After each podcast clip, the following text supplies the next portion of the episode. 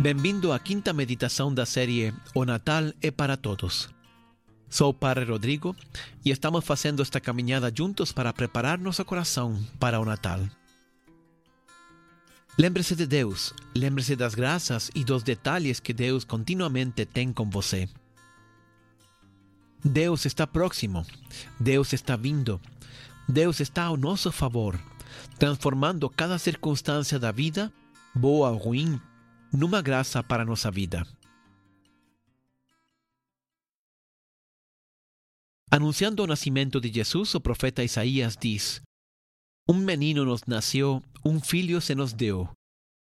E o principado está sobre os seus ombros, e se chamará o seu nome maravilhoso, Conselheiro, Deus forte, Pai da eternidade, Príncipe da paz. Gostaria de destacar a palavra que diz: Um filho se nos deu. Efetivamente, no Natal, Deus nos deu seu filho. Ele foi nos entregue para nossa salvação. Jesus mesmo afirma a Nicodemos que tanto o Pai tinha amado o mundo que entregou seu filho para que todo aquele que nele crer tenha a vida eterna. Que grande notícia, que grande amor teve Deus por nós. São Paulo diz a Timóteo: Jesus se deu a si mesmo em preço de redenção por todos. De novo aparece a expressão por todos. Deus nos dá seu Filho, mas o próprio Filho também se entrega por cada um de nós. Na Bíblia, o símbolo desse sacrifício é um cordeiro. Quando Jesus se encontra com São João Batista no Jordão para ser batizado, João o apresenta à multidão como o Cordeiro de Deus que tira o pecado do mundo. O cordeiro é uma metáfora bíblica e real daquele que se entrega às mãos de seus carrascos sem violência, sem resistência. Eles nada fizeram de errado. Eles não fizeram mal a ninguém. São inocentes e não merecem morrer. Porém, se entregam à morte sem colocar resistência. No Natal, vemos uma criança nascer de um jeito tranquilo e humilde. Ela é o verdadeiro Cordeiro que nos foi entregue por Deus como sacrifício e redenção da humanidade. Pode parecer cruel falar da cruz quando apenas estamos considerando o nascimento de Jesus. Mas, acredite, o Natal sem a paixão e a cruz é completamente irrelevante. Se Jesus tivesse ficado apenas na manjedoura, se ele não tivesse seguido seu caminho e superado todos os obstáculos e provações até abraçar a cruz e derramar seu sangue como o faziam os cordeiros no altar do templo, o seu nascimento nada significaria para nós. Sempre que celebramos o Natal, colocamos luzes de cores nas casas e nas ruas, escutamos canções natalinas, decoramos as mesas do jantar e comemos chocolate, mas o que realmente estamos celebrando?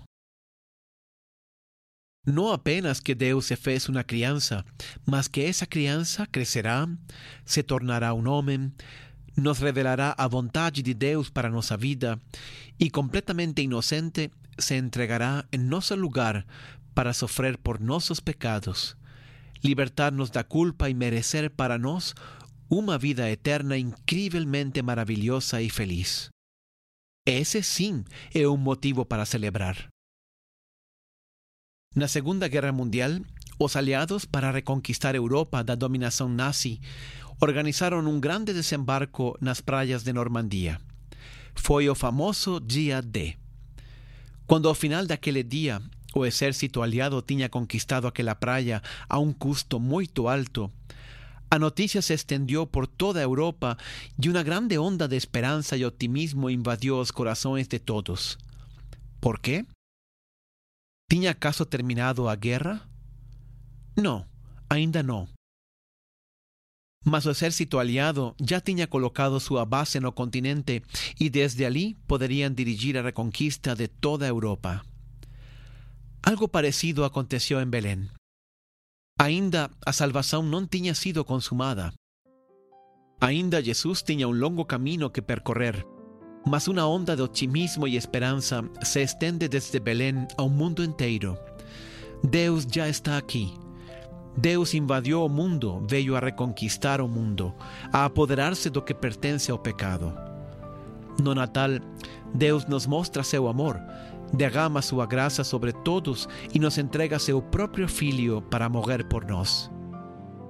Ele fez por ti, não por outros, mas por ti e por cada um dos homens e mulheres deste mundo.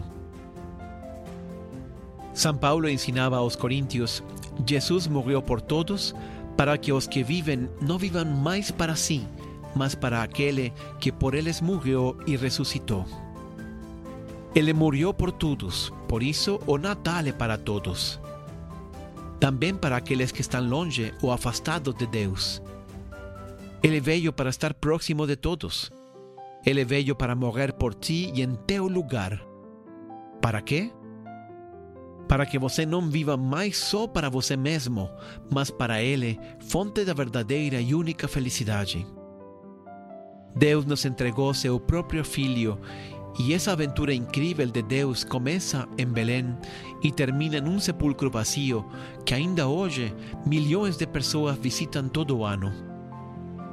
Não podemos olhar para Belém e ver só um verso e uns anjos cantando no céu.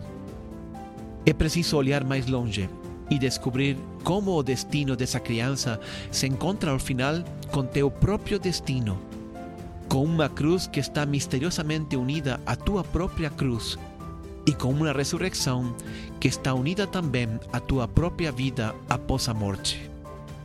Que Deus te abençoe.